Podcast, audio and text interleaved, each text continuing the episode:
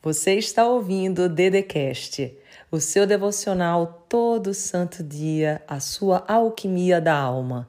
Se inscreva no canal do YouTube Andresa Carício Oficial, ativa o sininho, curte, compartilha e me segue nas minhas redes sociais.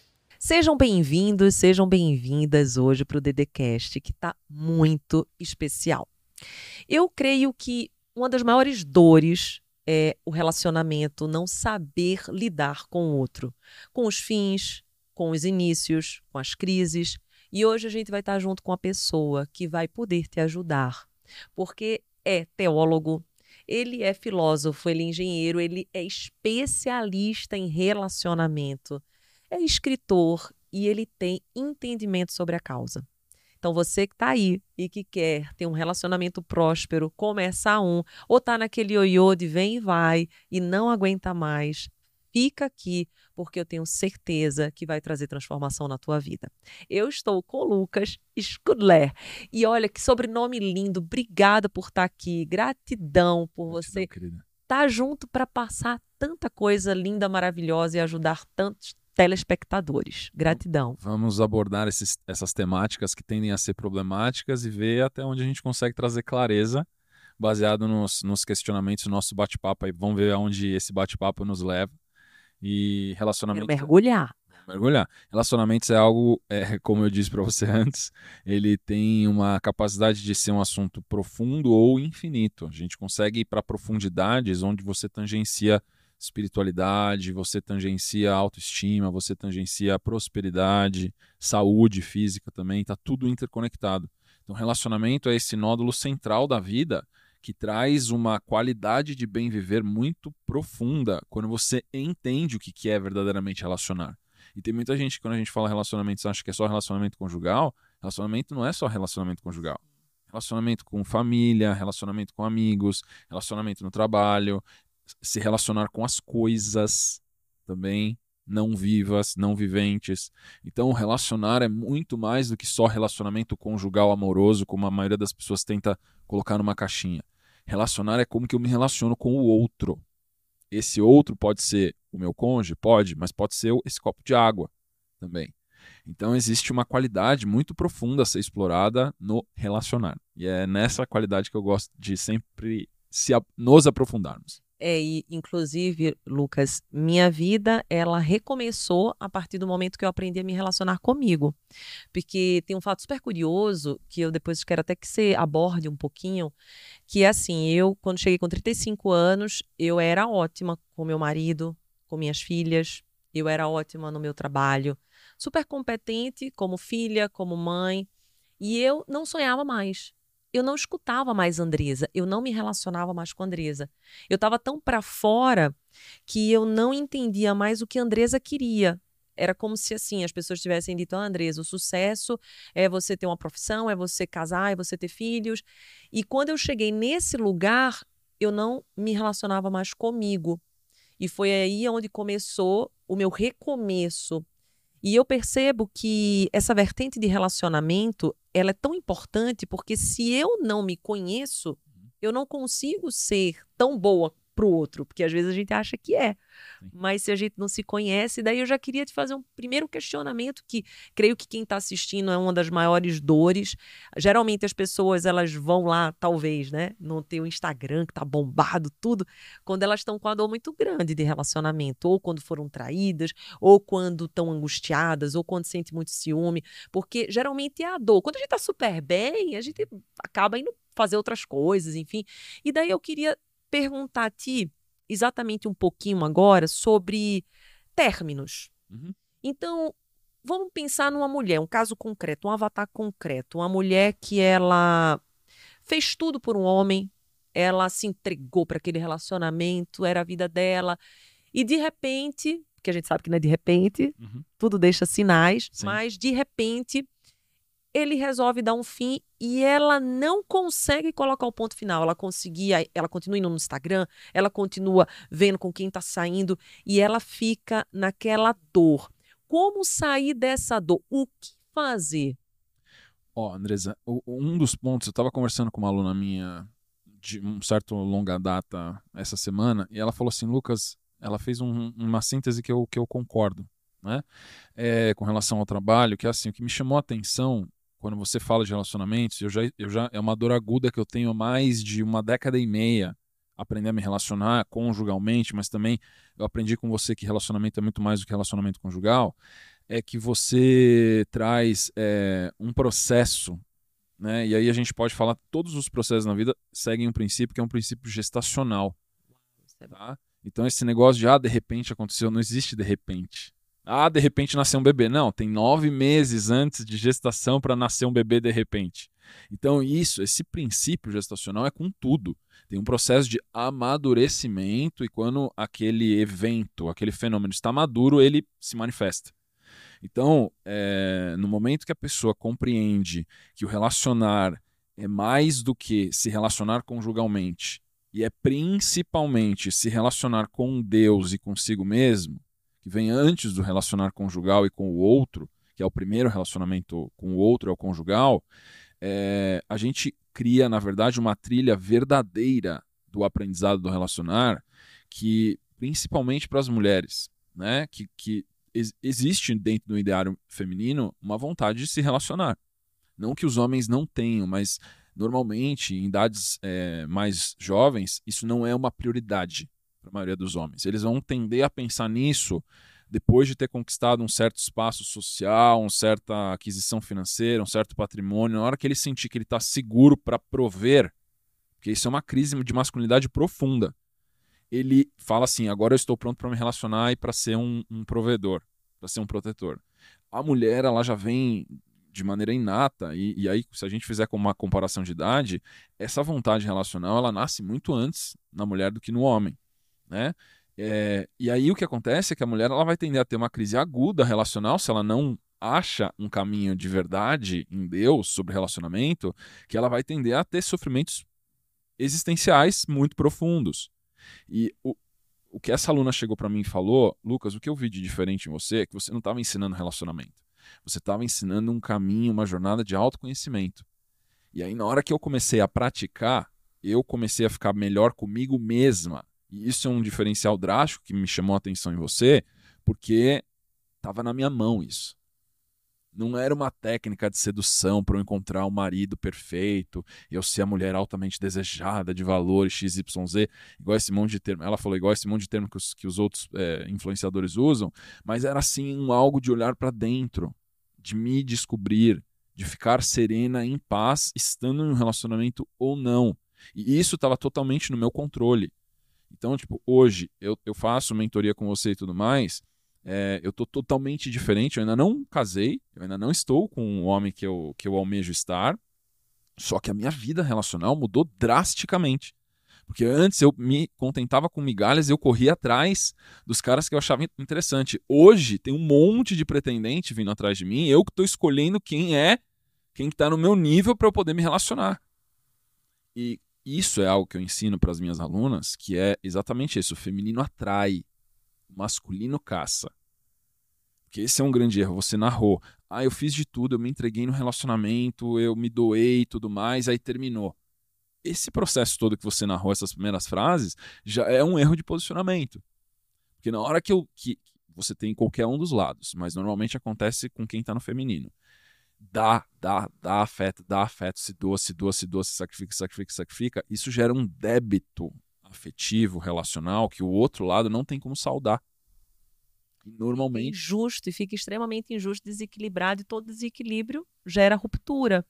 E algo que você falou da sua aluna que é muito importante quem está nos ouvindo compreender é que geralmente a gente culpa o outro, sempre é o outro. Ah, mas o eh, que, que aconteceu? Mas por que, que ele não estava gostando, o que eu fiz não foi bom. E, na verdade, o que a pessoa tem que olhar é para si, como você faz o seu processo, se conhecer e entender o que, que eu gosto, o que, que eu busco, o que, que o outro tem que está alinhado com aquilo que é a minha fase de vida, porque nós temos muita fase de vida, não é verdade, Lucas? Então, às vezes a pessoa ela está tão perdida em si que ela tenta se preencher no outro, quando na verdade isso nunca vai acontecer. E esse processo que você faz no seu curso, com suas alunas, faz com que a pessoa ela resgate o merecimento. Perfeito. porque eu acho que o ponto maior, pelo menos que eu percebo também nas minhas alunas, é, e comigo aconteceu, porque eu vim de um relacionamento de uma vida inteira, aí eu me divorciei com 29 anos, e hoje eu estou com meu marido, que, que eu tenho minhas filhas, enfim. E nesse período eu percebi que eu não me sentia merecedora das coisas. E eu vejo isso muito com a mulher. Sim. Ela, ela quer, mas ela não se posiciona, como você falou. Sim. E quando a gente não se posiciona, a gente faz com que um outro ocupe o nosso lugar, ou a gente deixa aquele lugar vazio. Sim. Então, se você puder falar sobre o merecimento, sobre mais o posicionamento e a feminilidade, eu acho que você tocou num ponto essencial, porque hoje, como houve né, várias revoluções femininas, tudo que fica desequilibrado é ruim. Uhum. E hoje a mulher, ela tomou muito o posicionamento do homem. Então, uhum. em muitas casas, e sem julgamento, se é certo ou errado, mas muitas casas a mulher é a provedora, a mulher que faz. E, e a gente sabe que quando se perde o feminino, o homem, ele também se sente agredido, porque ele, ele tem essa energia masculina. Sim. Sim. Então, fala um pouco, Lucas, sobre o merecimento e sobre esse desequilíbrio que existe hoje nos lares, porque pode até acontecer de forma momentânea. Às vezes, realmente, a mulher que acabou eh, se desenvolvendo mais, ela que tomou a frente, tá tudo bem, mas isso não dá para ser para sempre, não é, Lucas? Fala um pouco, ou sim, eu quero saber tua opinião. Vamos lá. É, o ponto principal aqui é que quando a gente fala de merecimento, a mulher ela tem que entender que ela, ela, ela precisa acreditar que ela merece ser mulher. Tá? É, e o homem merece ser homem. Existe uma diferença de você falar merecimento do mundo. Ah, eu mereço poder trabalhar no mercado de trabalho. Mas isso, isso não é merecimento, isso é uma obrigação. é mais um dever, um sacrifício do que um merecimento. A feminilidade é um estado de desarme. Isso significa que quando a mulher se conecta com a feminilidade dela, ela se permite ser mulher. Ela se desarma do masculino. Então, isso significa que a mulher que vai para o masculino, se torna provedora, protetora, ela está armada para o combate. Essa, esse armamento para o combate não é agradável e não é confortável. Ele é o oposto disso, na verdade. E o que a gente vê é que muita gente distorce essa narrativa de merecimento, falando assim: não, você merece prosperar, você merece batalhar, você merece pagar suas contas, e você é maravilhosa porque você é uma mulher maravilha e tudo mais. Mas você tem que perguntar para a mulher feminina se isso é o que alegra a alma dela. E na grande maioria das vezes não é. Tá? Agora você fala assim: você quer ser a CEO do mundo ou você quer ter um marido protetor, provedor ou honrado? Que tipo te permite trabalhar ou não trabalhar se você não quiser e você tem o seu dia livre para você escolher o que você vai fazer a grande maioria das mulheres femininas que eu conheço, elas vão escolher quase que unanimamente a segunda opção. Porque elas assim, cara, uma coisa que eu mais queria é um homem protetor, provedor e honrado, que é leal. Que tipo assim, eu não preciso me preocupar com dinheiro, não. Eu não preciso me preocupar, tipo, em sair para trabalhar, não. Eu não preciso me preocupar, tipo, tipo ter que acordar cedo para pegar trânsito para ir para servir meu chefe, não. Seu marido tá cumprindo essa função. Você gostaria dessa vida? Eu falo assim, cara, eu, eu, entro nessa vida agora, onde está esse homem, entendeu? Que é, por quê? Por que, que isso acontece? Porque a maioria das mulheres hoje, na sociedade moderna, não sabe o que é feminilidade. Isso é muito louco. Tipo, várias alunas minhas falam assim, cara, eu tô em choque porque eu tô aprendendo o que é feminilidade com um homem. Só não é que você está aprendendo com um homem, você está aprendendo com um filósofo, teólogo que está trazendo conhecimentos atemporais que foram é, conscientemente afastados da multidão, para as pessoas se perderem e ficarem confusas. Então eu estou fazendo um processo de resgate como professor. Eu não criei isso, eu não inventei isso. Eu não fui lá minha, no, no, banheiro e criei esse monte de teoria e falei assim: isso aqui é o que vai funcionar agora. Como muito cientista hoje em dia faz, eles criam uma teoria e depois pagam pesquisas para comprovar aquela tese científica sem ter respaldo nenhum, na verdade. Isso que a gente está falando são verdades que quando você fala, ressoa. Por que, que o conteúdo se tornou tão viral em tão pouco tempo? E tantas pessoas hoje em dia é, bebem dessa, dessa fonte. Porque eu digo coisas que estão ocultas no coração das pessoas. Eu não, eu não quero agradar. Nenhum vídeo, nenhum podcast. Eu não estou nada preocupado em agradar. Tipo, a minha, minha vontade de agradar é zero.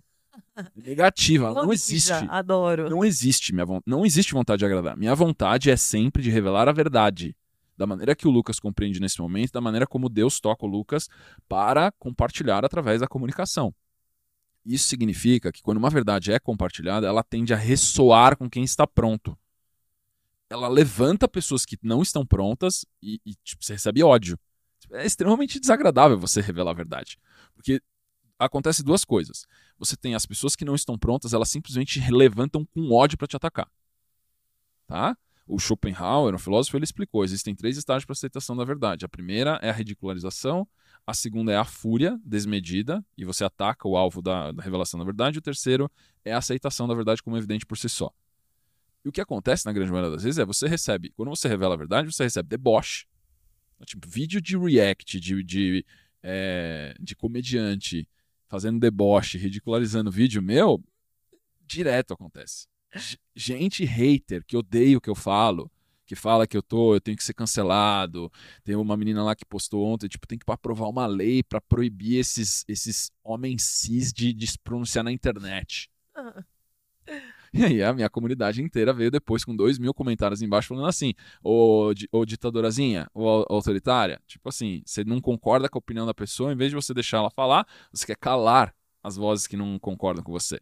Né? A pessoa nem percebe, e é, se você vai lá ver, a pessoa fala assim: eu sou da paz, eu sou do amor, eu sou da democracia, desde que concorde com meu, minha democracia, desde que concorde com a minha opinião, porque o discordante tem que ser calado. E isso é o que aconteceu em todos os regimes autoritários. Né?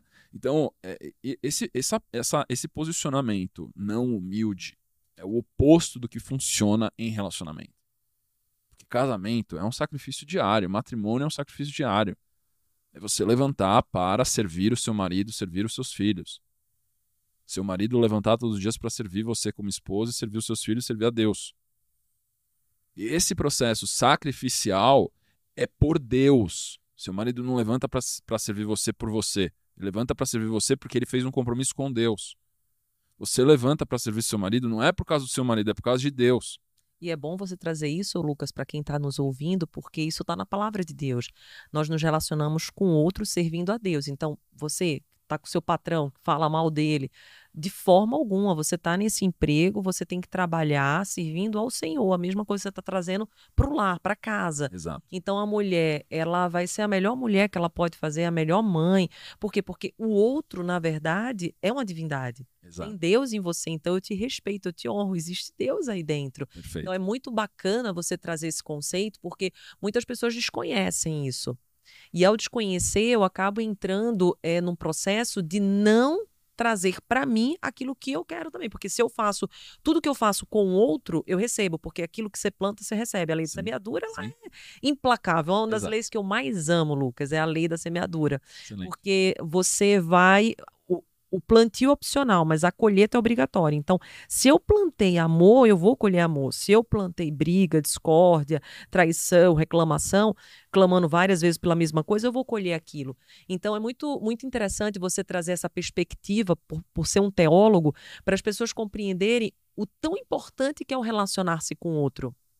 E daí algo que você falou, que também eu quero que eles criem antenas e, e possam colocar como se fossem sinais de trânsito mesmo para dar um para, é que esse feminismo exacerbado acaba destruindo com a família. Sim. E isso, como você bem é um estudioso, sabe, já é algo consciente que vem de nossas autoridades, porque quando você desestabiliza uma sociedade, você cria muitas. Ah, movimento comunista, movimento disso, movimento daquilo, você acaba separando. E o, o que existe de mais forte dentro de uma sociedade é a família. É. E é isso que você faz pelos seus cursos, através dos seus alunos, quando você é, ensina as pessoas a se relacionarem você está ensinando vida, você está ensinando prosperidade, você está ensinando um tempo de abundância, que é o que as pessoas às vezes não percebem. Elas saem para ganhar rios de dinheiro, Sim. abandonam os seus lares e depois que ganham os rios de dinheiro, voltam para tentar salvar o que às vezes nem consegue mais salvar. O relacionar, ele é basicamente cooperação. Cooperar é, é agir em conjunto. Né? Então, agir em conjunto significa que existe uma dança no viver entre as partes envolvidas, no caso, por exemplo, do matrimônio entre esposa e entre marido, onde é, eles estão cooperando, eles estão dançando conjuntamente na vida para construir um projeto de família que vai servir a sociedade de certa maneira e vai servir a Deus. Essas, esses ismos, né? e na filosofia a gente tem que esse, tudo que é ismo, que tende a, a esses ismos, ele vai virar uma ideologia. A ideologia ela não tem respaldo na verdade, ela tem uma desconexão. Essa é a diferença entre ideologia e filosofia. Filosofia é a observação dos fenômenos empíricos da realidade, e aí você teoriza algo baseado em observação empírica. A ideologia é uma fabricação mental, uma fantasia mental fabricada na cabeça de um louco, em devaneios, e depois uma tentativa de implantação disso na realidade. Então é, é o processo invertido, onde a ideologia vem da mente para o físico e a filosofia é uma observação da realidade e aí uma construção teórica para tentar explicar essa realidade e ordenar ela. Tá? Então, a filosofia ela não é perfeita, mas ela está sempre tentando, de maneira muito translúcida e luminosa, iluminar o que é a realidade da criação. A filosofia é isso, a busca pela sabedoria, pelo saber. A ideologia é o contrário. Você cria uma ideia louca na sua cabeça, depois você tenta implementar. Esses são os ismos. Quando você tem a ideologia, a tendência que você vai ver na aplicação prática é divisão, é a não cooperatividade. Isso é o oposto do relacionar. Todos esses ismos que você citou, eles tendem a separar as pessoas em grupos identitários para que a briga seja infinita, para que o caos seja infinito, para que a guerra seja infinita, porque daí não tem cooperação, não tem cooperação, não tem sociedade. Na verdade, são forças nefastas anti-vida. Elas são pró-morte, na verdade. Elas não querem que a vida, a sociedade, a civilização prospere que é a verdade de Deus.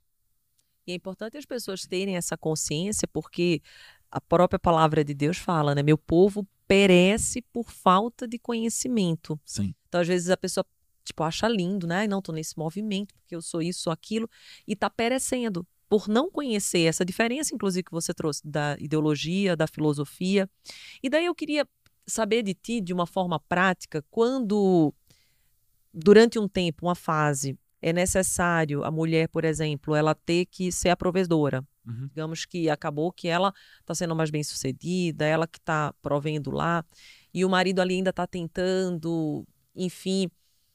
Nessa fase, Sim. você como terapeuta, você como professor, como que você vê uma forma de trazer um maior equilíbrio, já que inevitavelmente está havendo uma dor no masculino, está havendo uma dor no feminino, estão tendo papéis invertidos, eles sabem que é por um tempo, mas a gente também não sabe por quanto tempo, porque a gente não tem bola de cristal. Sim. Então, como viver essas fases de desequilíbrio, trazendo o máximo de equilíbrio para elas? Ó, quando a gente está dentro do matrimônio, a gente está falando de um estágio de altíssima cooperação. Não tem problema mulher ser a provedora e a protetora durante um tempo, porque ela está numa situação mais vantajosa para ocupar aquela posição. Só que é da dignidade, da honra de um marido tentar livrar a sua esposa desse fardo o quanto antes possível. Porque esse homem não é homem se ele não se preocupa com isso. Não é um problema ela ser a provedora durante um tempo, desde que ela saiba que o marido está usando de todas as forças para livrar ela desse fardo. Porque esse fardo do provimento da proteção para a mulher, ele é muito pesado. Ela consegue fazer. Só que isso desgasta e envelhece a mulher drasticamente. Olha. E tira a alegria dela. Tá? Não é, nós não estamos falando de capacidade, porque o ser humano é muito flexível psiquicamente, a gente consegue ocupar muitos espaços e a gente consegue ter muitas funções. A questão é o que é o mais natural, mais intuitivo e o que, o que desperta a alegria. Porque a alegria anda muito próximo do propósito que é o servir a Deus. O sacrifício para Deus, ele traz alegria, mesmo que seja algo desconfortável e dolorido. Esse processo de ser provedor e protetora, eu nunca conheci uma mulher feminina que falou assim: Isso me alegra. Isso dá prazer no curtíssimo prazo. Tipo, ela se sente poderosona, que ela tem o dinheiro, ela tirou o cartão black, ela paga as contas de casa e o marido agora, tipo, não, não tá, baixa a cabeça para ela. Ela sente prazer porque ela tá toda poderosa. Aí passa um ano, dois anos, três anos, quatro anos, cinco anos, esse prazer não existe mais. Ela não tem mais esse prazer. Ela já se acostumou. E aí o que acontece é que agora, com a ausência de prazer, ela não tem alegria, que é o sentimento mais sustentável no longo prazo, ela fala assim, cara, isso aqui eu não quero isso aqui mais. a gente tem, a partir do processo do sofrimento, o nascimento da sabedoria. É através do sofrer que a pessoa começa a se questionar: cara, será que eu realmente quero isso? Porque quando eu pego uma mulher de 30, de 40, de 50 anos, e ela teve que ocupar o papel do masculino durante muitos anos na vida dela, ela tem certeza absoluta que ela não quer isso. Ela fala assim: não quero esse fardo. Esse fardo, ele é adequado para um homem masculino. Ele é adequado. Isso significa que se o homem é digno e ele, tá, ele quer servir a Deus, ele precisa aceitar o sacrifício, ser protetor, provedor e honrado. Esse fardo a mulher consegue fazer? Consegue, mas é pesadíssimo para ela. Porque o papel dela é ser acolhedora, nutridora e aconselhadora. É outro papel. Na hora que ela se coloca como a líder e a cabeça da família, isso gera um peso muito grande no processo de tomada de decisão da mulher. E como o sistema psíquico da, da mulher é multifatorial, ele é aberto. Sim. Ela não tem uma fonte para simplificar, porque o papel do homem na vida da mulher é simplificar as opções. Porque o homem é simplório. Verdade, o homem é muito. é simplório. Sim. Né? Então, ela fala assim: ah, eu posso fazer isso, isso, isso, isso, isso, isso, isso, isso. Deixa eu perguntar pro meu marido: o que, que você acha, amor? Que Sim. complicação, para que toda essa complicação? É então, o homem, na sua simplicidade, até numa maneira simplória de ser, ele simplifica a vida da mulher. E aí ela, ela, ela tá, tipo, angustiada com, com, um problema afetivo, e ela olha pro marido e ele tá, tipo, calmão. Você fala, como é que você consegue ficar calmo com esse assunto? Porque não tem importância. É muito, é muito característico do homem saber priorizar as ações na vida. O homem ele tem um sistema que é expert em priorização. Ele é especialista em priorização. Porque o homem, ele tende à preguiça. São as caixinhas, né, que vocês abrem, é né? Uma de cada vez. É a caixinha. Ele fala assim: eu não vou lidar com isso aqui agora. É. Não vou. Não vou. Não, mas é muito importante. Agora não é a hora, não vou lidar com isso aqui agora. E a gente fica, nossa senhora, porque a gente consegue fazer mil coisas. O meu marido meu, eu digo, Senhor, me dá aí paciência. Só que tem assuntos, isso funciona para atividades do cotidiano, que você já tem uma familiaridade, que você tem uma rotina, que você tem um traquejo. Se você pegar um problema muito complexo, isso já não vai funcionar. Tá? Então, o processo da liderança familiar, por que, que ele, ele, ele vai para o homem? Porque uma tendência masculina é de quando ele está focando num assunto, ele vai até o final para resolver. Ele fala assim: eu não vou resolver isso aqui agora porque eu estou resolvendo esse assunto. Ele está mergulhado na profundidade do assunto. Assuntos complexos demandam esse nível de concentração. Você não pode ser multitask com assunto complexo. Porque o que acontece, quando você faz 10 coisas ao mesmo tempo, você obviamente deixou os assuntos mais complexos para depois. É verdade. É, você não consegue fazer os três C, né? Começar, continuar e concluir. Não dá. Você acaba se sabotando, né? Então a gente tem uma cooperação maravilhosa, porque a vida não é feita só de atividades extremamente complexas, né? E também não é feita só de atividades cotidianas. Então a gente tem um ser que psicicamente é especialista em resolver assuntos de profundidade complexa e outro ser que é especialista em resolver atividades cotidianas. Porque esses, essas atividades cotidianas, quando você por exemplo, pega um homem, isso desgasta o homem. Coisa, uma coisa que uma mulher faz, tipo, sem pensar. A natureza dela é, tipo, fazer 10 mil coisas no mesmo dia. Se ele fizer isso, no final do dia ele tá, tipo, com febre. Uau. E é legal a gente entender os dois universos, a diferença. É diferente. Porque quando a gente abre esse filtro, a gente compreende o outro. Porque eu percebo, Lucas, que a dificuldade muito do lidar com relacionamento é a gente não se colocar no lugar do outro. E nós mulheres, por a gente sermos muito diferentes de vocês, às vezes a gente tem um pouco de dificuldade de Sim. lidar, de saber, porque a gente acredita que aquilo que acontece dentro da gente acontece com o outro e é completamente errado. Completamente tem livro, né? Homens são de Marte, mulheres, mulheres são, de, Vênus. Vênus. E é muito bom você ter falado bastante aí do, do feminismo, também dessa, dessa inversão de papéis, porque tem acontecido muito na nossa sociedade. Então, saber, né, você que está nos ouvindo, saber que é uma fase, a cooperação, ela é importante, ela é tudo, é essencial. Sim. O cooperar, o construir, às vezes as, as pessoas falam assim, nossa, a paixão vai durar para sempre? Óbvio que não. Depois vem o amor, que Isso. é a construção, que é o todo santo dia, que é o relacionamento, é os Exato. trancos e barrancos. Exato. Mas compreender que, que nada na vida é para sempre. Uma dor não é para sempre, uma alegria não é para sempre. E isso, às vezes, que essa mulher está passando, também não tem de ser para sempre. Pode até acontecer. Sim. Se tiver posicionamento, se tiver vontade, como você falou, Sim. mas que possamos ter esse equilíbrio, esse discernimento que é o que você faz, trazer essa clareza. E trazendo essa clareza para uma das dores do relacionar-se, o que, o, como que você aconselha, ou você lida, ou você como professor faz para aquelas mulheres que entram num, numa obsessão, porque eu vejo muitas mulheres que elas entram em relacionamentos obsessivos e criam os mesmos padrões repetitivos. Então, por exemplo, ela até diz assim: nossa, parece que eu tenho um dedo podre, parece que todo homem que eu me relaciono me trai. E você, como psicanalista, como professor, como tantos atributos e tendo a experiência, sabe que padrões repetitivos falam mais sobre nós do que sobre o outro. Perfeito. Então, fala um pouquinho pra gente como sair. Eu sei que é pelo conhecimento, eu sei que é pela conscientização, mas acho que primeiro tem que trazer assim é, essa mulher enxergar o que está acontecendo com ela para sempre ela ter uma parte dela que busca algo que não é bom e ela não quer, mas sempre são os mesmos namoros, os relacionamentos. Esse padrão ele é muito usual, tá? É muito comum. Por quê, principalmente? Porque que essa ilusão ela é bem comum, principalmente em mulheres estão no feminino. Porque as mulheres elas têm um sistema mental baseado em afeto. Tá? O afeto é uma energia psíquica extremamente valorizada pela mente feminina. Isso significa que a narrativa que ela está contando para ela, dentro de uma história de relacionamento, é: eu entrei num relacionamento, eu fui uma mulher maravilhosa, eu dei afeto, eu me disponibilizei, eu me entreguei, e tipo, o canalha que está ali do outro lado só me usou e foi embora.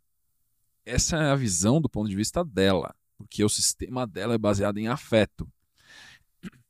Enquanto ela não estuda relacionamentos, ela não estuda psique masculina e feminina, ela fica nesse looping infinito de eu sou uma mulher maravilhosa, eu entro no relacionamento, eu dou, dou, dou, dou afeto, sou uma mulher maravilha, sou uma mulher que todo homem deveria gostar de casar, e eu nunca consigo me relacionar com um homem bom. Por que isso acontece? Porque ela tem uma cegueira muito grande com relação à natureza humana, principalmente masculina. Os homens, eles são movidos à conquista, eles não são movidos ao afeto. Tá? Isso significa que ela não consegue prosperar em relacionamento porque ela não gera conquista. Exatamente pelo padrão de dar afeto de maneira desmedida. É até pior, é, é muito pior. Completamente seguro naquele Imagina que ela ela tá saindo com um homem de valor, um homem que tem valores e ele é um homem leal e um homem que está buscando uma, uma possível parceira e uma futura esposa. Ele entra num relacionamento e o relacionamento está começando.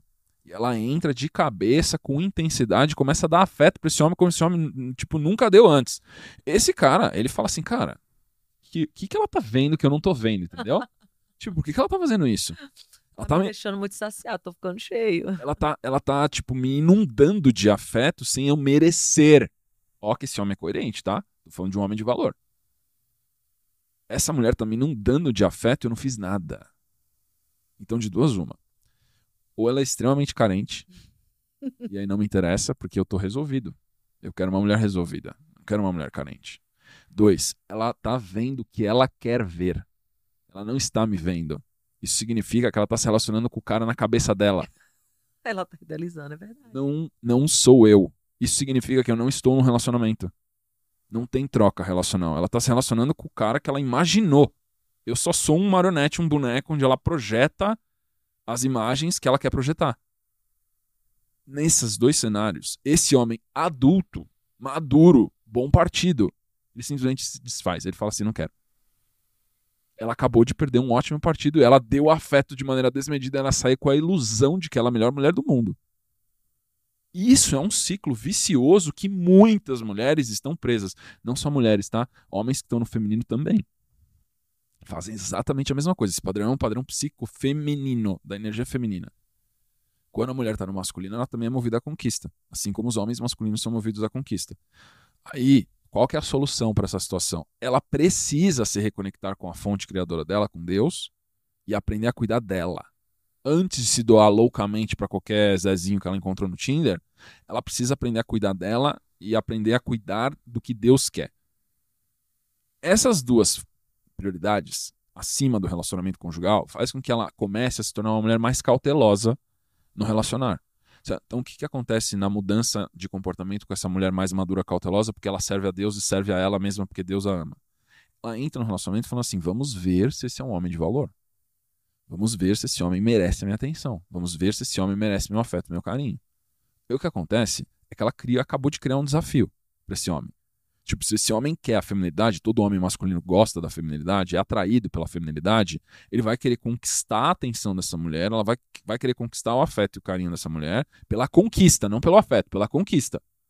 O homem se apaixona pela conquista, não é pelo afeto. O afeto é só tipo a recompensa no final, entendeu? Entendi. Muito O almoço é a conquista, a sobremesa que é o que vem depois, que é o afeto.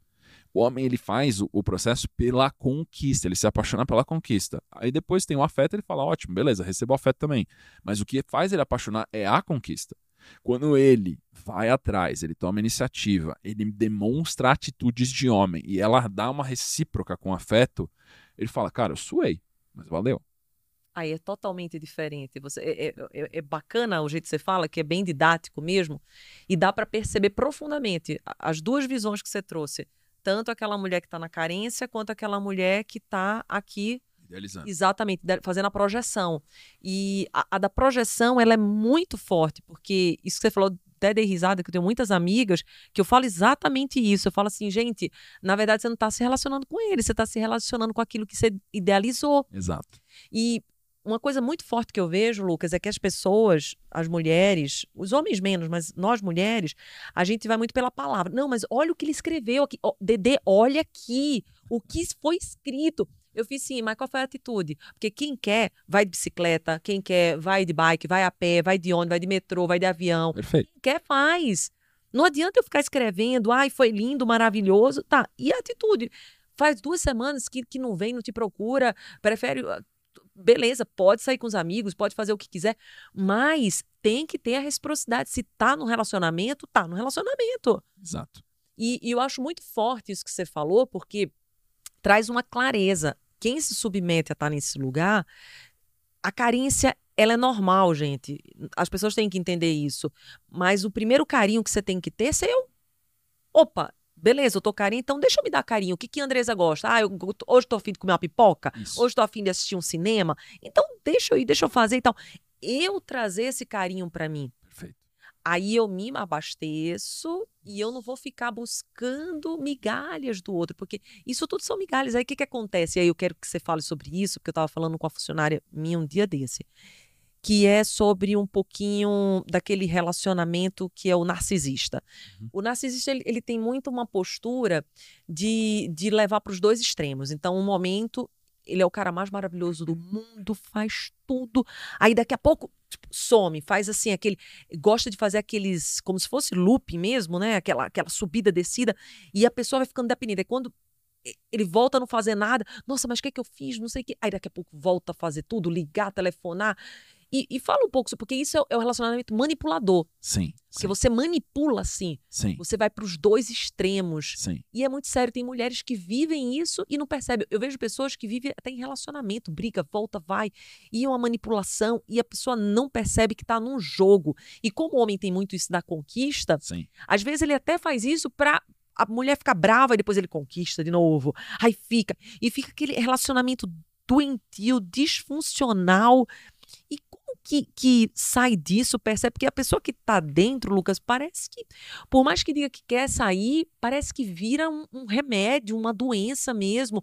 Algo que deve ter, enfim, com certeza no cérebro, é, coisas que acontecem para a pessoa se permitir ficar nesse lugar. existe um processo. Eu, eu falo de relacionamentos predatórios, né? Esses Ah. relacionamentos são relacionamentos predatórios. E o que faz uma pessoa entrar num relacionamento predatório não é você encontrar com um predador. Porque é, com o conhecimento que eu tenho hoje, qualquer pessoa que tem esse conhecimento, na hora que você identifica um padrão predatório, você simplesmente se afasta. Assim como você vai no zoológico, você sabe que você não pode colocar a mão dentro da jaula do leão. Porque você sabe o que o leão é capaz de fazer. Quando você entende o que um predador é, você não engaja num relacionar com o predador. Só que a vítima perfeita do predador, social, humano, é aquela pessoa que tem a ilusão da De que- princesa. É, é, ou que vai mudar, né? A ilusão da eu chamo essa ilusão que a gente estava falando da idealização, eu tenho um nome para ela, chama ilusão da princesa, que é basicamente gostar de gostar de alguém. A pessoa ela é viciada em ter, ter alguém para ela gostar. Então ela gosta de gostar. Ela não gosta da pessoa, ela gosta de gostar. O Legal. vício dela é gostar de gostar. Uhum. tá? E aí o que acontece é que essa pessoa que gosta de gostar de alguém, ela é perfeita como vítima de um predador, porque o predador ele vai se encaixar no, na ilusão do príncipe, porque ele vai querer vender uma imagem de príncipe. E ela vai ter certeza absoluta que encontrou o marido dela. Tipo, ó, oh, esse homem é maravilhoso, ele faz tudo que eu quero, não sei o quê. Até ele escravizar a vítima. No momento que ele escravizou a vítima, de duas uma. Ou ele faz o ghosting, deixa ela em desespero, ou ele começa com os abusos. E cada tipo de psicopatologia mais grave, né, o narcisismo, sociopatia, a psicopatia mais grave de todas, você vai ter abusos cada vez maiores até chegando na violência física, o abuso físico. Então, o processo predatório ele não tem fim. Você se torna um escravo. É uma, é uma relação de vassalagem, onde tem um senhor e tem um vassalo escravo. As pessoas dentro de relacionamento, elas não identificam ainda com muita clareza esse processo que é uma escravização ideoafetiva. Por isso que é tão difícil da pessoa sair, porque ela foi realmente escravizada. Só que o que criou isso foi essa tendência exagerada de acreditar na fantasia e não nas atitudes. Tem uma frase que eu falo muito para meus alunos que é não acredita no que o homem fala, só no que ele faz. Exatamente. Porque o homem de verdade, ele vai ter atitude, não é palavra, porque o homem seduz pelas palavras. Porque as mulheres têm um ponto fraco que é o ouvido. As mulheres, na maioria, gostam de ouvir o que elas querem ouvir. Então, na hora que você falou a história certa para aquela mulher, que é, que é o checklist de príncipe dela. Se e você... ela quer acreditar de todo jeito. Ela quer acreditar. Na hora que o cara.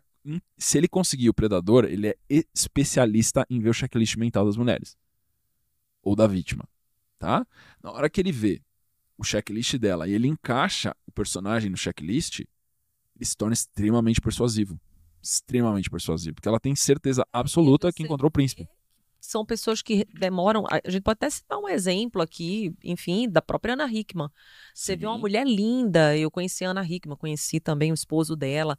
Ela sempre maravilhosa, uma mulher simpática. Você vê, casou super novinha, acho que foi, tipo, já começou a namorar com 14, 15 anos.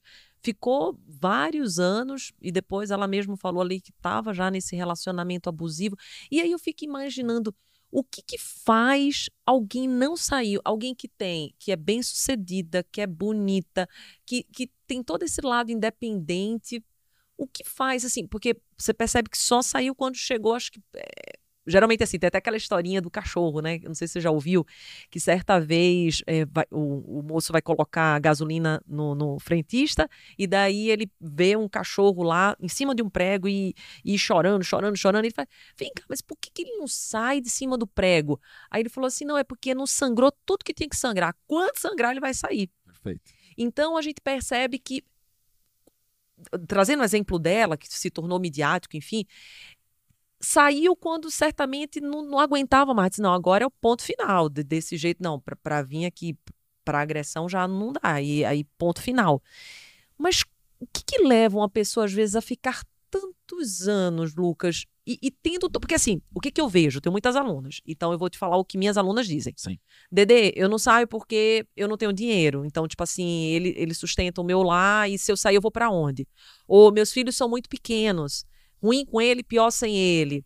É, Ai, Dedê, o que, que as pessoas vão falar? Eu, com a idade que eu tenho, eu não vou conseguir mais ninguém. Sim. Mas daí a gente traz a história dela. Porque eu tô te falando de história de mulheres muito frágeis. Sim. De Sim. mulheres que não estão provendo, que têm filhos pequenos, que acreditam que, que não vão dar conta sozinha. Mas daí a gente traz, para a gente ver a dor. O que eu estou querendo trazer aqui, Lucas, e, e, você nos ajudar, é com a dor. Se essa mulher, que é linda, maravilhosa, empoderada, cheia de dinheiro, teve dificuldade de dar o ponto final, quem dirá a maioria das nossas mulheres brasileiras. Traz essa. essa então, porque o que acontece é que essas objeções são falsas objeções. Não ter dinheiro, ou é, ruim com ele, pior sem ele, ou que vão falar, são todas falsas objeções. Na verdade, ela está criando justificativa para continuar sentada no prego.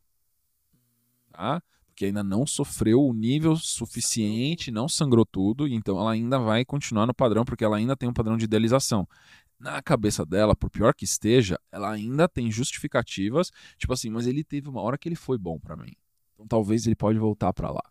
Ela fica o tempo inteiro criando essas racionalizações, tipo assim, talvez eu consiga salvá-lo. Talvez eu, eu, sendo uma mulher muito, muito boa, eu consigo mudá-lo. Ou um homem também, porque isso aconteceu também com o Johnny Depp. Verdade. Mesma coisa, tá?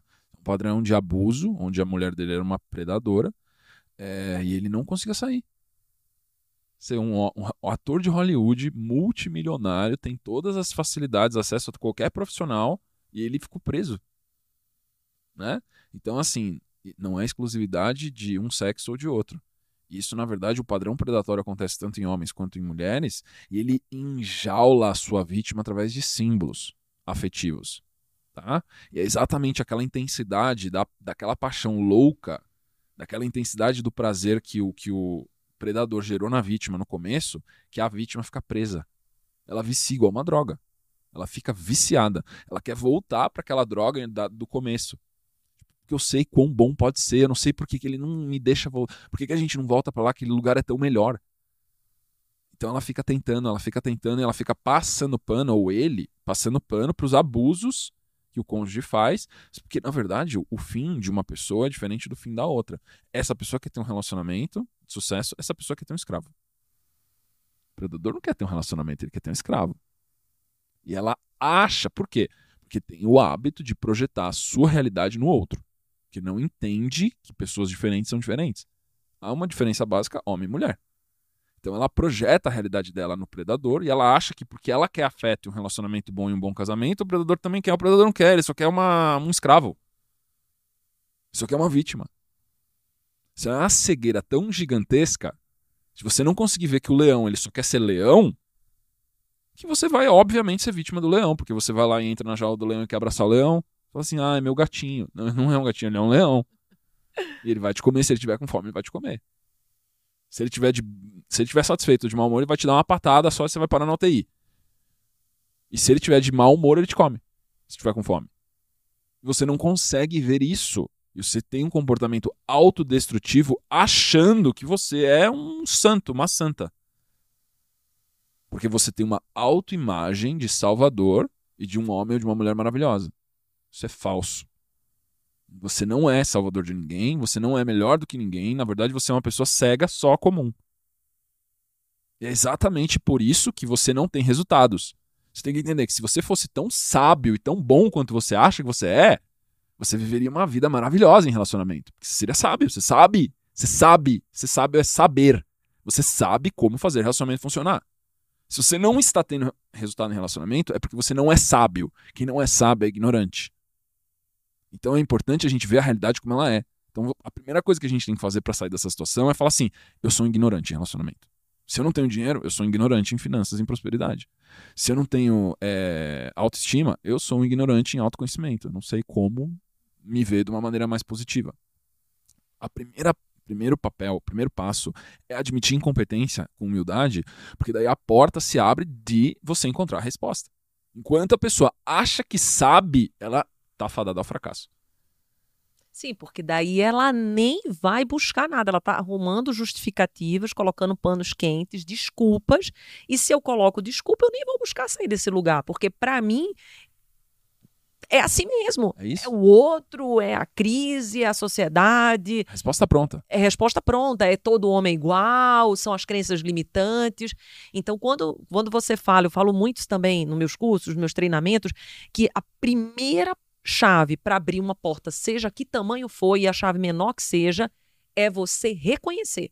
Sim. Porque enquanto eu não reconheço, eu não dou passo para a mudança. Perfeito. Então eu tenho que reconhecer que está em mim. Você falou muito bem. Eu não estou prosperando, eu sou ignorante em finanças, eu não estou tendo um bom relacionamento, eu estou ignorante. Eu preciso fazer um curso do Lucas, eu preciso fazer um Lucas da, da, da DD lá de prosperidade, de, de mente milionária. Eu preciso expandir a minha mentalidade para que eu possa chegar no lugar que sozinho eu não consegui chegar. Exato. E às vezes a pessoa ela cai muito nessa ilusão, na é verdade, Lucas, de dizer assim: ah, sozinho eu vou dar conta.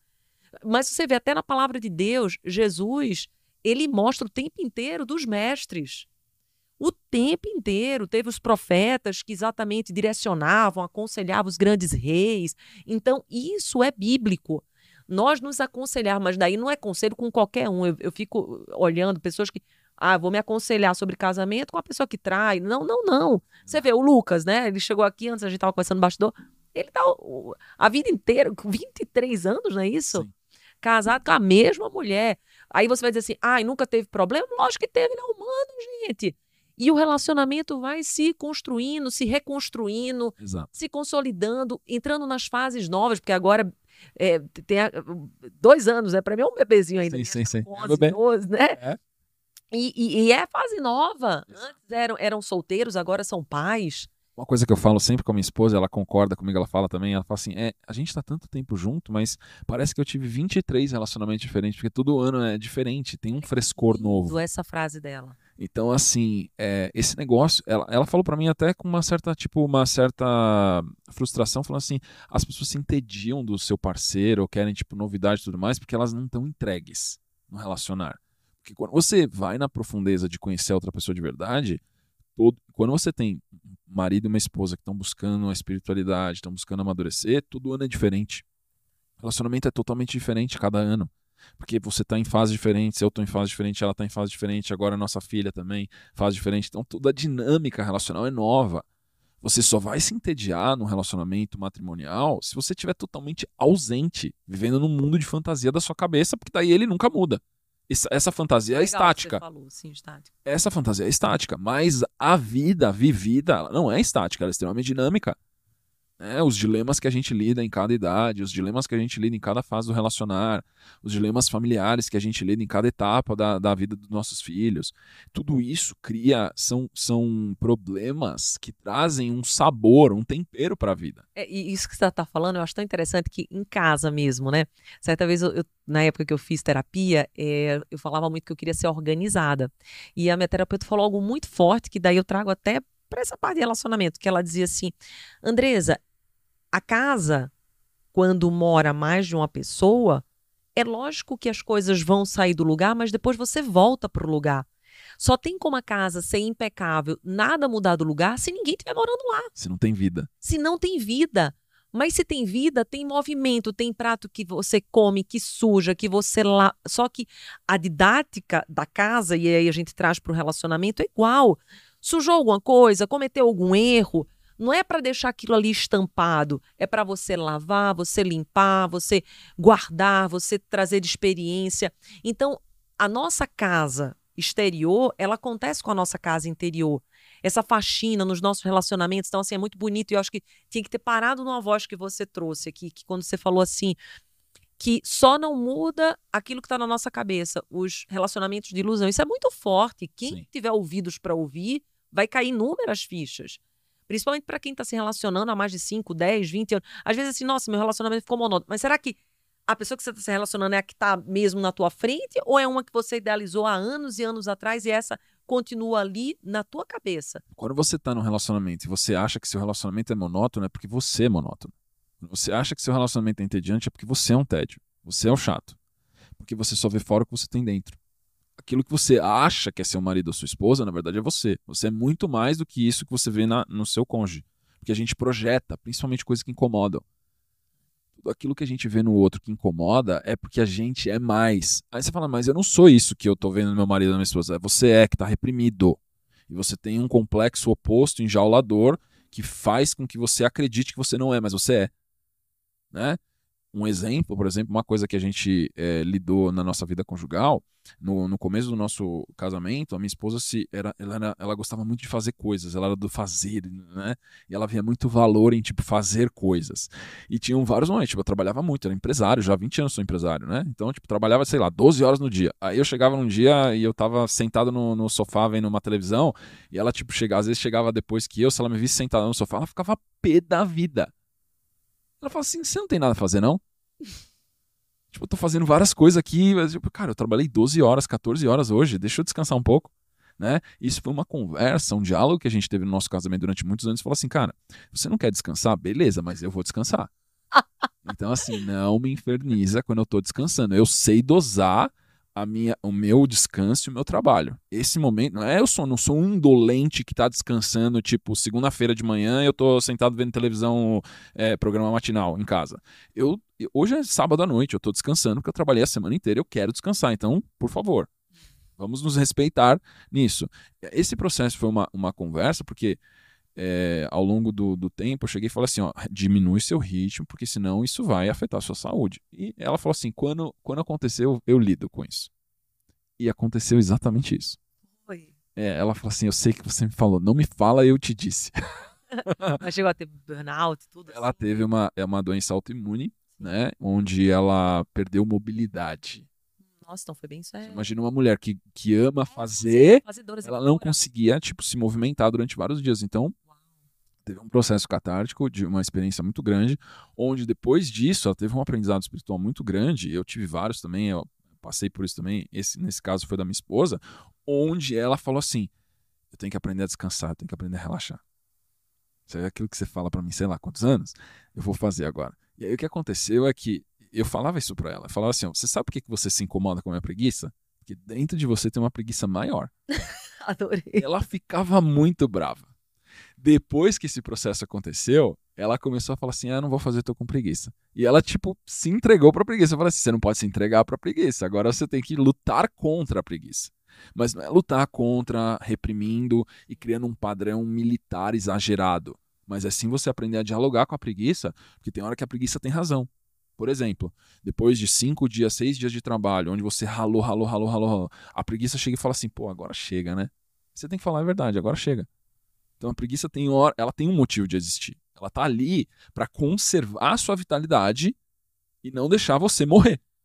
A preguiça tem uma função. É assim, não é um vício 100% negativo. Ela é, na dose errada é um vício. Mas na dose certa ela é um remédio. Porque ela que vai gerar conforto, ela que vai gerar regeneração. Então, aí o que aconteceu dentro desse processo é que ela identificou exatamente, ela falou assim, nossa, é verdade, eu tinha muita preguiça dentro de mim, eu não conseguia ver. E muito bonito você trazer isso de uma forma didática e clara, porque tudo aquilo que a gente julga no outro, na verdade, existe em nós. Porque a gente só consegue criticar e julgar aquilo que a gente conhece. E, na maioria das vezes, está reprimido, porque para a gente julgar, a gente reprimiu aquilo na gente. Exatamente. Então, isso é muito poderoso, porque até mesmo os relacionamentos, não é verdade, Lucas? Que às vezes a pessoa diz assim: como que eu entrei nesse relacionamento? Só me deu dor e tal. Porque existia uma parte sua que atraiu aquilo e que precisa ser vista e cuidada. Exato. E tudo, até mesmo o que é ruim, gera aprendizado, gera Normalmente. É o ruim que gera aprendizado, o bom não gera. É, Exato. Então eu penso assim, ao invés dessa mulher que está nos ouvindo ficar chorando, deprimida, comece a perceber o que está te faltando hoje ou o que, que você não conseguiu amadurecer dentro de você para que você, num próximo relacionamento, esteja madura o suficiente para fazer um boas escolhas. Perfeito. Porque às vezes a pessoa diz assim, não, é- eu, eu, eu percebo muito, e você vai, talvez perceba das suas alunas, que assim, a pessoa, ela, por exemplo, começa com um cara que é mulherengo. Aí a- a- o diálogo interno e a narrativa sempre é a mesma. Não, eu vou mudar, comigo vai ser diferente. Vai. Não vai. E a pessoa, ela, ela tinha a possibilidade lá atrás de fazer a escolha certa. E daí ela, ela escolhe errado e depois coloca culpa no outro, quando na verdade ela tem que trazer autorresponsabilidade Perfeito. de saber que ela tá, é tudo tá nas nos- nossas mãos. Não é verdade? Então, um relacionamento bom tá nas nossas mãos, prosperidade, tudo, tudo, absolutamente tudo. Então, assim, nas nossas, na mão de Deus, que eu acho muito bonito que você coloca o Pai em tudo que você fala, toda a sua narrativa é você embasa em Deus. Então, assim, quando a gente consegue perceber Deus nessa paternidade, Sim. que- que a gente percebe muitas pessoas por terem tido pais que foram carrascos, ou pais mesmo abusadores, ou pais repressivos, seja tanto feminino quanto masculino, não consegue ver a paternidade de Deus. E eu queria até que você falasse um pouco sobre a paternidade de Deus, porque o que, que acontece? Como Deus é pai, se a gente não teve um pai na nossa infância que, que foi esse pai amoroso, pai generoso, às vezes a gente não consegue nem falar o nome de Deus, Uhum. ou a gente não consegue ver mais o Deus como punitivo, carrasco, mas não o Deus amoroso, o Deus que recompensa, o Deus que traz milagre, que traz bênção. O Deus que é pai.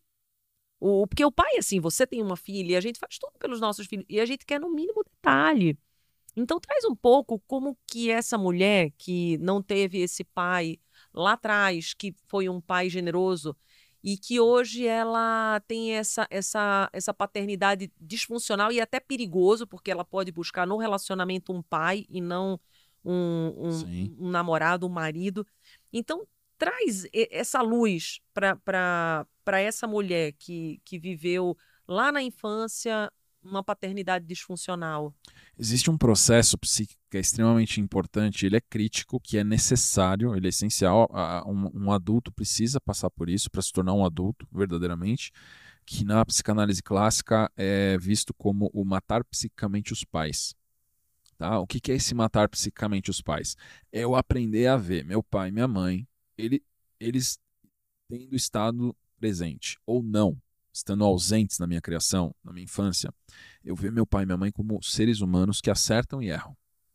Dentro desse contexto, onde eu vi meu pai e minha mãe como seres humanos que acertam e erram, eu vou agradecer o pai e a mãe que eu tive, mesmo que eu vá agradecer o mau exemplo eu vou pegar o que tem de melhor do meu pai, vou pegar o que tem de melhor da minha mãe e eu vou colocar Deus no lugar dos dois.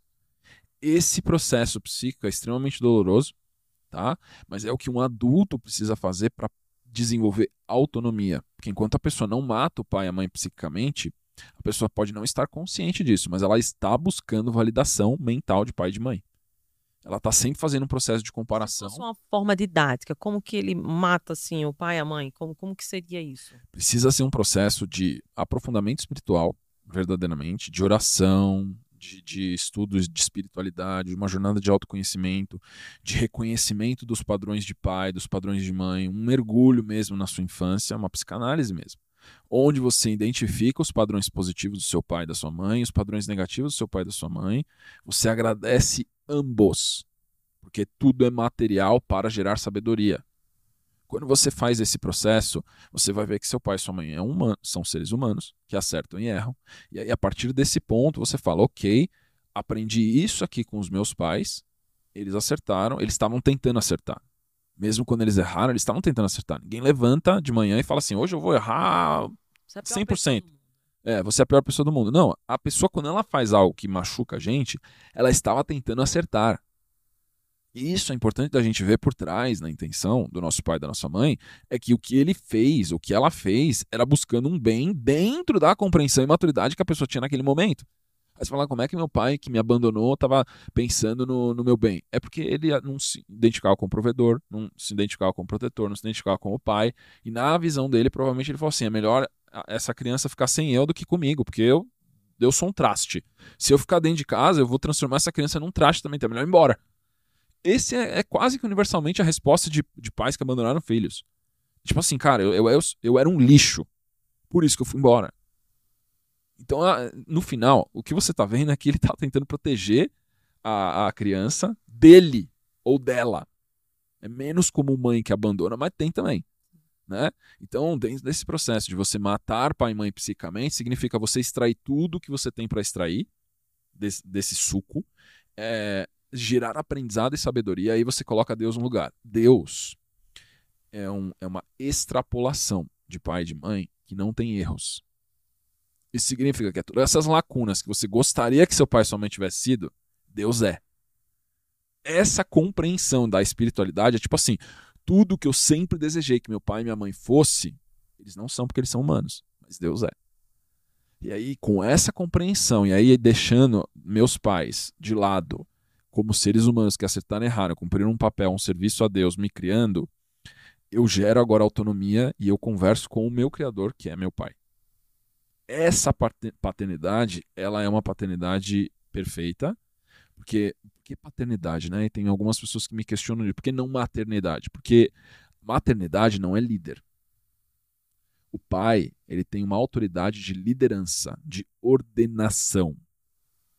A maternidade, ela tem uma característica de acolhimento até mesmo do caos. É diferente. O materno acolhe mesmo o desordenado. O paterno não. O paterno direciona, ele retifica. Por isso que, arquetipicamente, o símbolo de Deus é associado com, a, com o pai. Porque o pai não permite desordem. É reto, é retidão. E isso está associado com uma energia psíquica masculina. Essa ordenação, através de um símbolo de autoridade que é o pai, ele organiza a nossa vida como um todo. A gente consegue ver isso também no exemplo da, da família. Por exemplo, quando uma mãe tem uma fé religiosa, é, a tendência é que ela, os filhos, só 13% dos filhos vão tender a ter a fé da mãe. A fé religiosa da mãe. Quando o pai tem uma fé religiosa, 93% dos filhos vão ter a fé do pai. Olha, não sabia dessa estatística. Então a gente consegue observar por quê? Porque isso acontece através de um processo psíquico de autoridade. Não é que a mãe não é autoridade, mas ela é autoridade diferente, uma autoridade afetiva. Essa autoridade ordenadora de liderança com relação ao mundo, principalmente, ela vem do pai. Então essa influência, essa transcendência de geração para geração é uma obrigação de legado paterno. Exatamente por causa disso, dessa compreensão psíquica, que a, a, a linhagem era patriarcal e o sobrenome normalmente que ficava era sempre o do pai. Sim. E, e partindo desse raciocínio, é, pelos teus estudos, você acredita então que os filhos acabam sendo mais influenciados pelo comportamento do pai do que pela mãe? Não. É, igualmente. Então igualmente. A questão é quais assuntos têm a influência mais.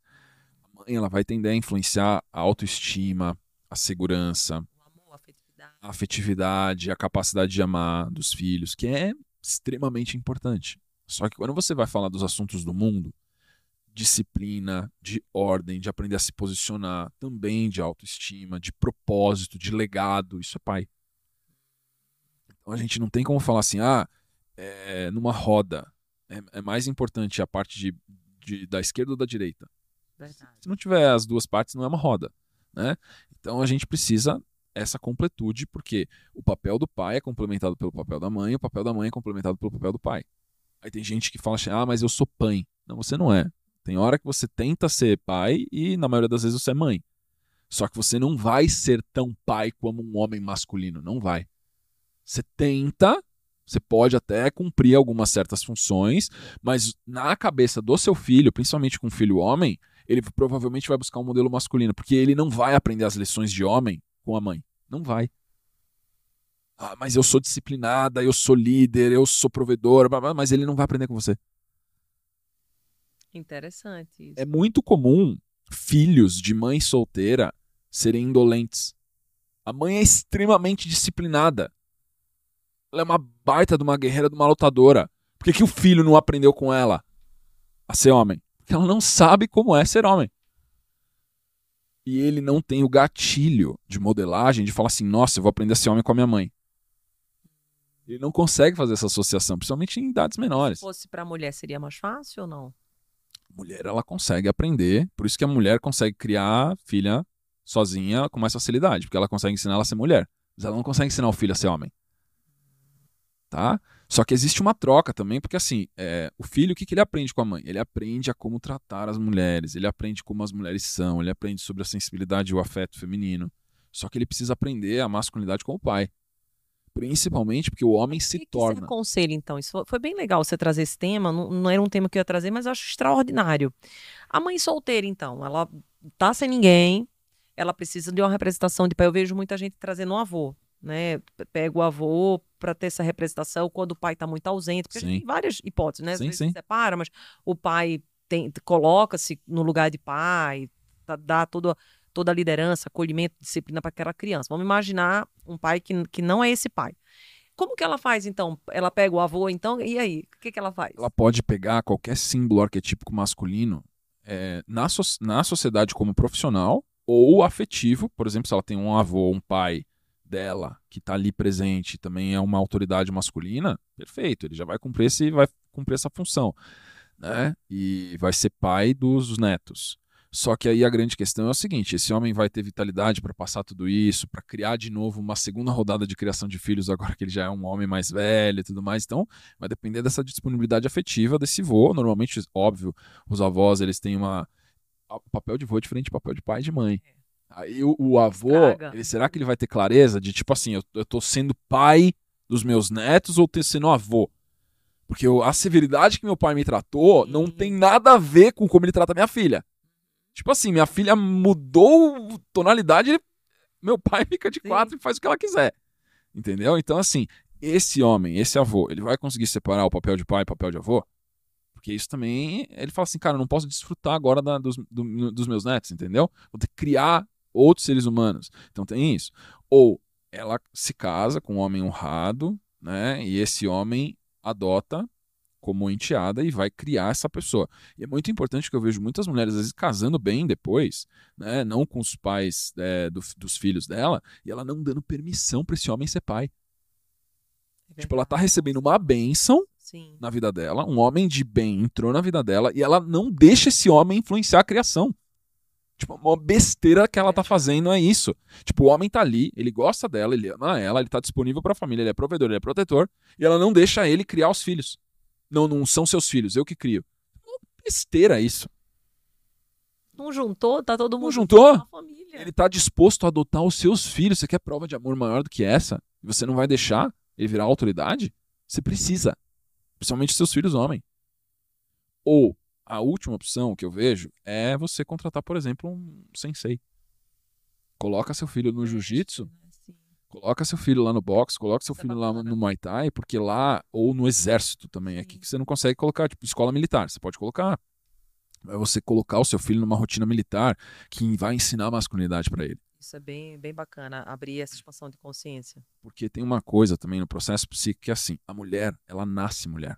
O homem se torna homem. É isso, eu não sabia. Esse é um processo, ele se torna. O homem, ele não nasce homem.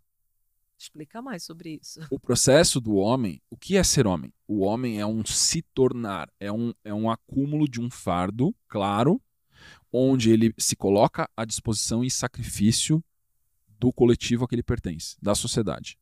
Tipo, ele assume a responsabilidade sacrificial de ser provedor e ser protetor. É um assumir de responsabilidades.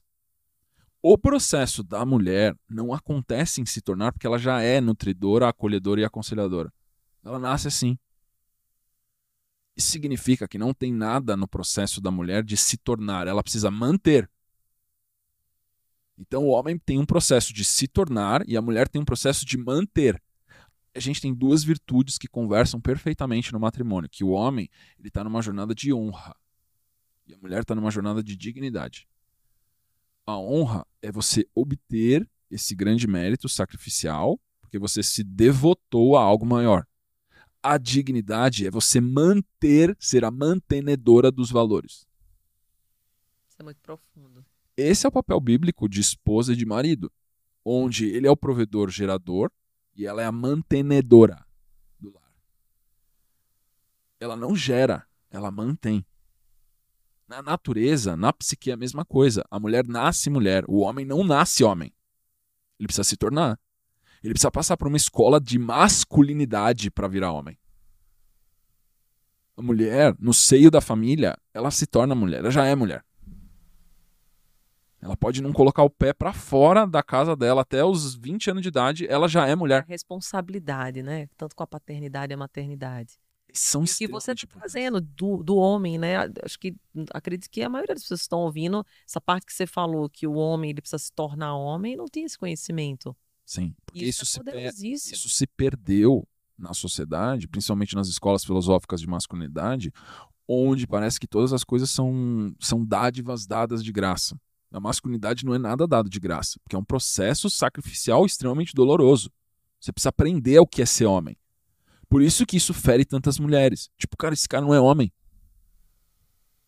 Mas como é que não é homem? Ele não nasceu homem? É, mas homem não nasce homem.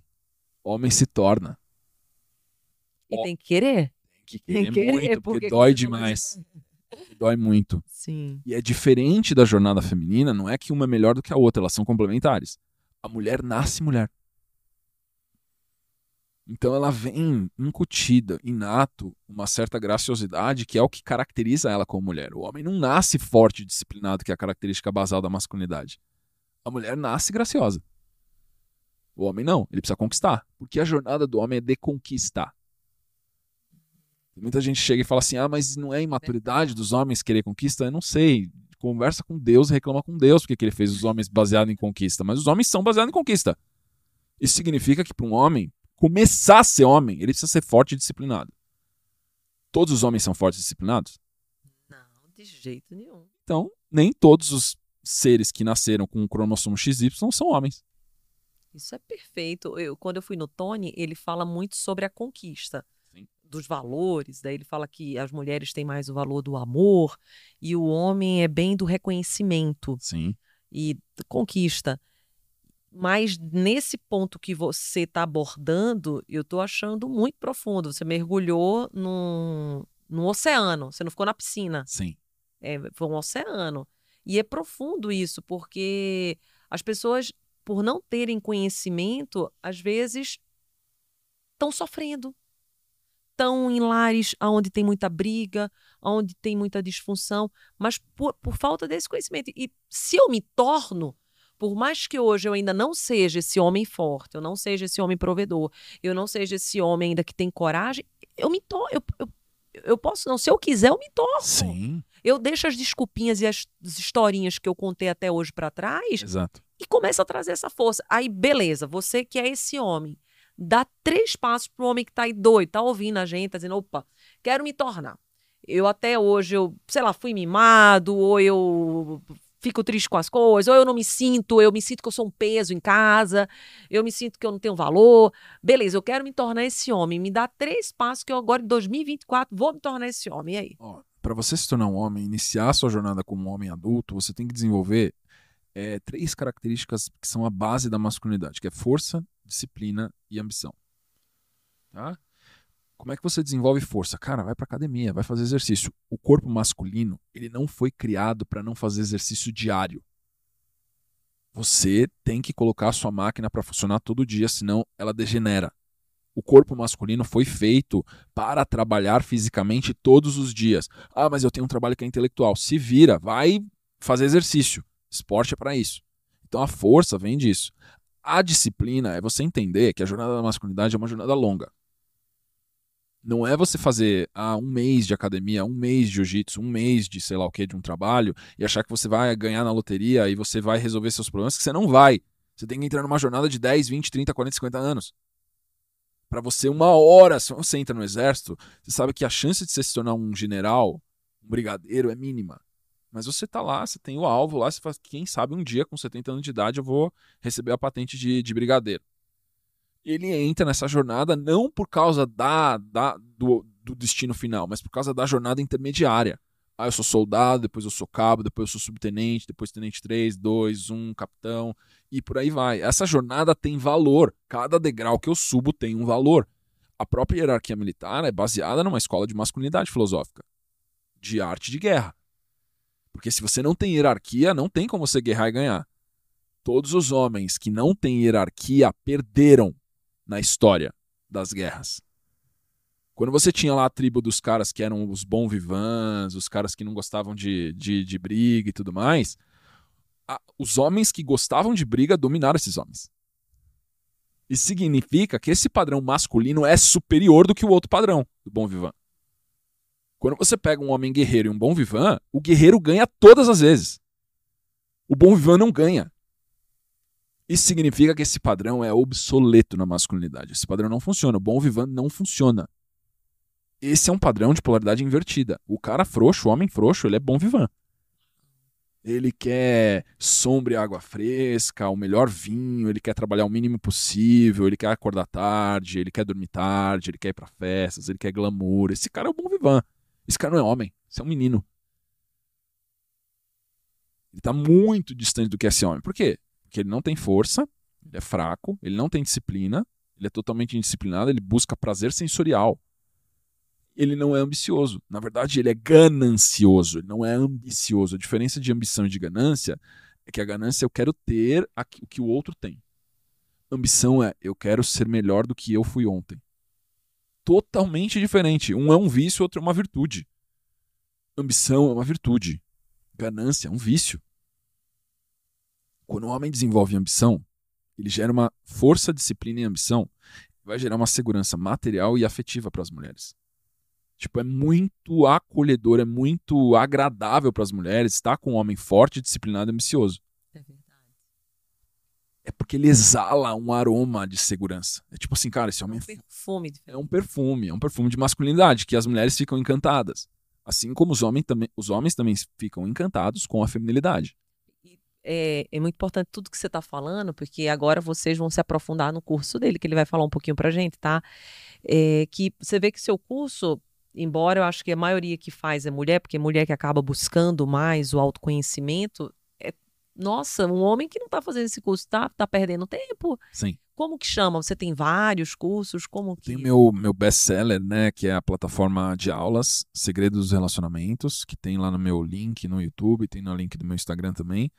É uma plataforma extremamente acessível. Tem muitas pessoas que falam assim, nossa, Lucas, o valor que você cobra, 35 reais por mês, Nossa, tipo, gente. não é nada Já, já se baseado na agora. profundidade. Eu achei que ia ser um curso super raso, de algumas aulinhas, e eu ia ver isso aqui em um mês e ia Então é uma plataforma mesmo. É, a pessoa chega lá, ela percebe que tem tipo mil horas de aula. E todo mês entra mais 10, 20 horas de aula. Ela fala assim, cara, não tem fim? Não, não tem fim. Aí eu vou me inscrever lá também. Pode se inscrever.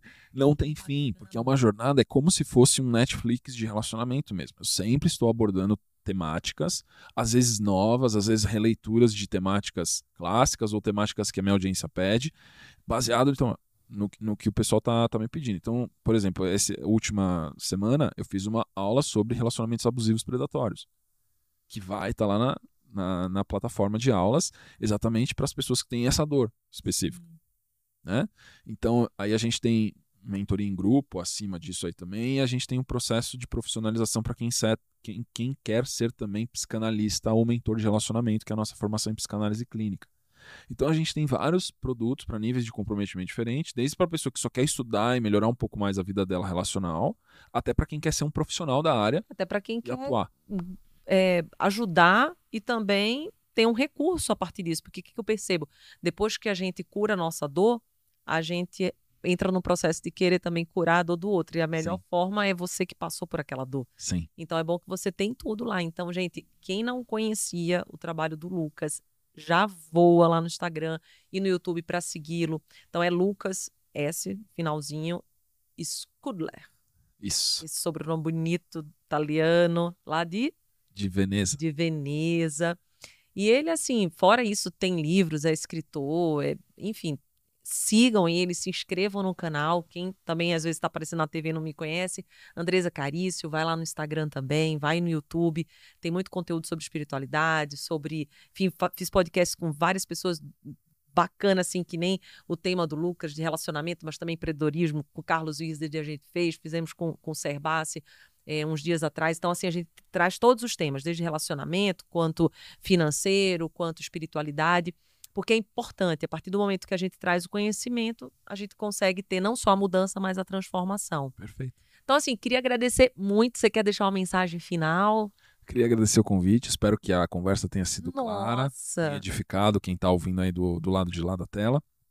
Obrigado pelo convite e eu estou à disposição. Quando você quiser bater papo. Nossa, eu agradeço. Foi, foi maravilhoso, né, gente? Se você tiver agora é, no YouTube, já coloca aqui, foi maravilhoso. Compartilha para muitas pessoas. Se você tiver na TV, já procura ver quando é que vai ser o reprise para que você possa assistir de novo e anotar. Esqueci de falar no iníciozinho, né? Pegar papel e caneta, porque for, eu mesmo saí muito edificada daqui, não, não sabia que iríamos entrar no oceano, não ficamos na beirinha, muito pelo contrário, fomos num oceano maravilhoso. Sim. E tenho certeza que tanto mulheres quanto homens vão ser muito edificados com sua palavra. Parabéns por se permitir, por ser esse canal de Deus. Precisam homens se levantarem como você, com essa disciplina, com essa força e com essa ambição, não a ganância, com a ambição de levar, porque quando você se levanta, na verdade, quem você está levantando é o nosso Deus maravilhoso, poderoso, que faz infinitamente mais. Gratidão, querida. Muito obrigada mesmo, Jesus te abençoe sempre. Amém.